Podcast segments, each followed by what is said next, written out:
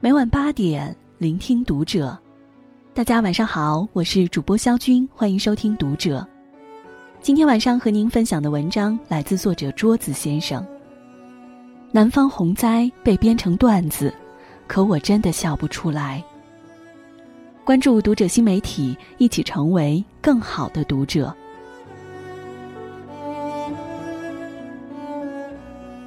一九九八年，那一年我十岁。可是却见证了人间最悲催的一幕。我在洞庭湖畔长大。那一年的夏天，天好像被捅了一个洞一样，不停的下雨，人心惶惶，极其恐怖。洞庭湖、鄱阳湖，因为连降暴雨，水位迅速增加，出现了全流域洪水。我亲眼看到坚固的河堤在几秒钟之内被完全摧毁。我亲眼看到汹涌的河水怒吼着把一座房屋完全吞噬。我也亲眼看到村里的叔伯种了一年的水稻被摧毁后跪在河堤上痛苦的场景。但这些我没有太多时间去顾及，因为我要帮着家人们在洪水中去抢救衣物。舅舅的房子被水淹了。我赶到的时候，水已经到了腰间。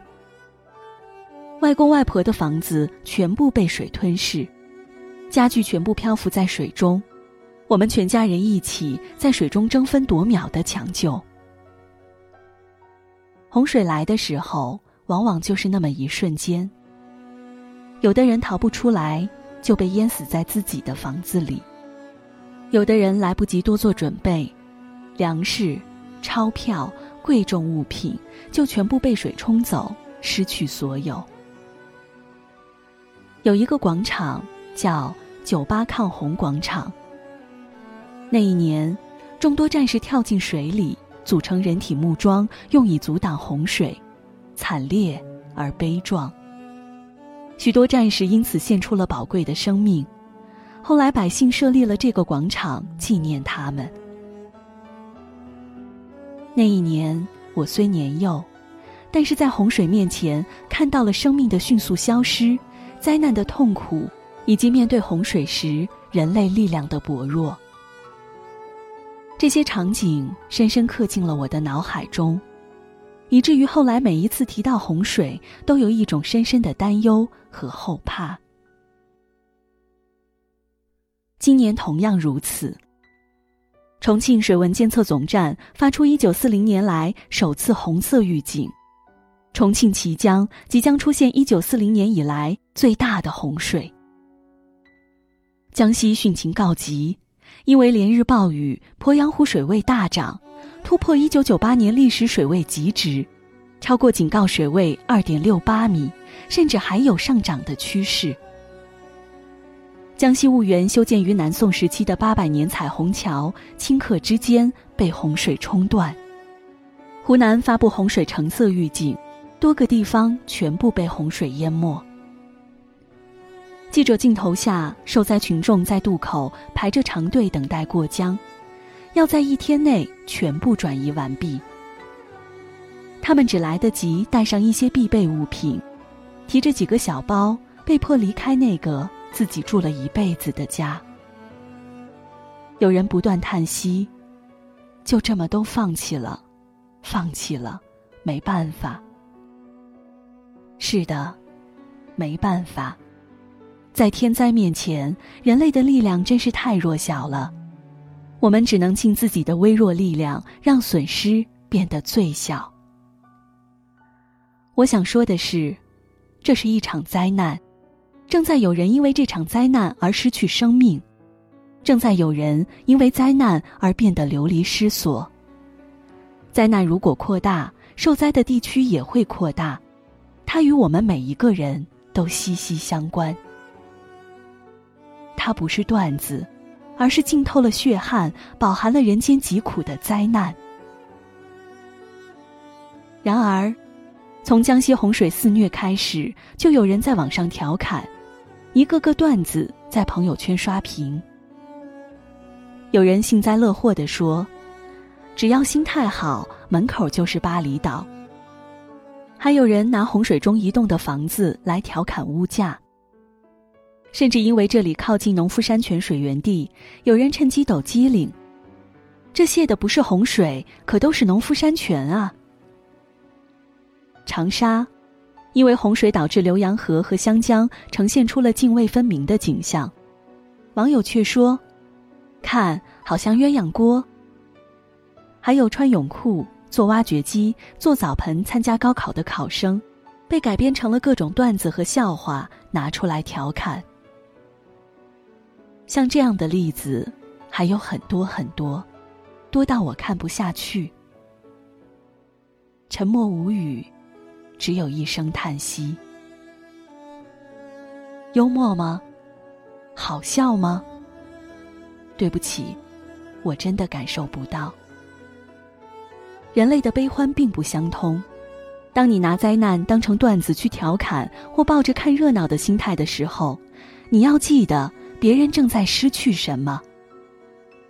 有多少人正在因为这场洪水而抛家舍业、被迫流离？又有多少因为你眼中壮观的奇景失去了生命？还有多少人年纪轻轻就奋斗在抗洪一线上，吃不好、睡不好，埋头苦干，浸泡在污水之中，累得站着都能睡着？他们的家人也在担心他们的生命安全。这个时候，调侃、嘲讽和讥笑，根本就是毫无同理心的表现。灾难来临，不一定要求你去付出什么，但请一定，当你站在岸边的时候，不要把别人的灾害当做笑话来看。江西鄱阳黄子毅为了盖房子，借了好几十万。这些年，为了还债，他一直远离家乡，到南边打工。洪水来临的时候，他眼睁睁的看着自己忙碌了一辈子盖起来的房子，顷刻之间就被完全冲垮。逃走之前，黄子毅还想进去拿放在家里的五万块钱，女儿抱着他的腿喊着：“不能拿，爸爸要保命。”最后。他只好放弃，看着曾经的家被洪水卷走，他终于流泪，真的想死的心都有。安徽歙县一名茶厂老板，洪水泡毁了他三千吨茶叶，损失九千万，一夜之间债台高筑。他是看着今年疫情期间茶农不容易，就特意多收一点儿，可是没想到这样。在接受采访时，他还是没忍住掩面痛哭。湖北黄梅县，暴雨导致山体滑坡，九名百姓被埋，一名女子不断的哭喊着：“我儿子被埋在里面了。”太难，太难，今年真的太难。除了坚强，我们能做的事情太有限。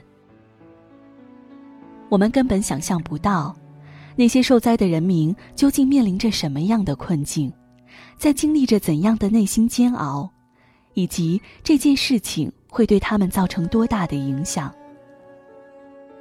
如果不能伸出援助之手，如果没有经历过洪水，不能做到感同身受，那么，请不要嘲笑，不要把他们的苦难当成段子调侃。不要有看热闹不嫌事儿大的心态，请保持做人最后那一点点悲悯之心。围观灾难，看热闹不嫌事儿大，结果灾难发生在自己身上的时候，只能痛哭。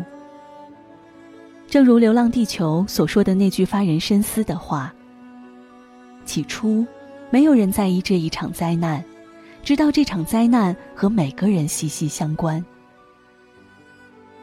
一九九八年特大洪水，我是一名亲历者，也是一名受害者。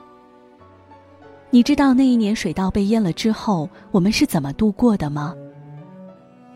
东家借西家，只能靠领救济、打细算，吃饱是不可能的。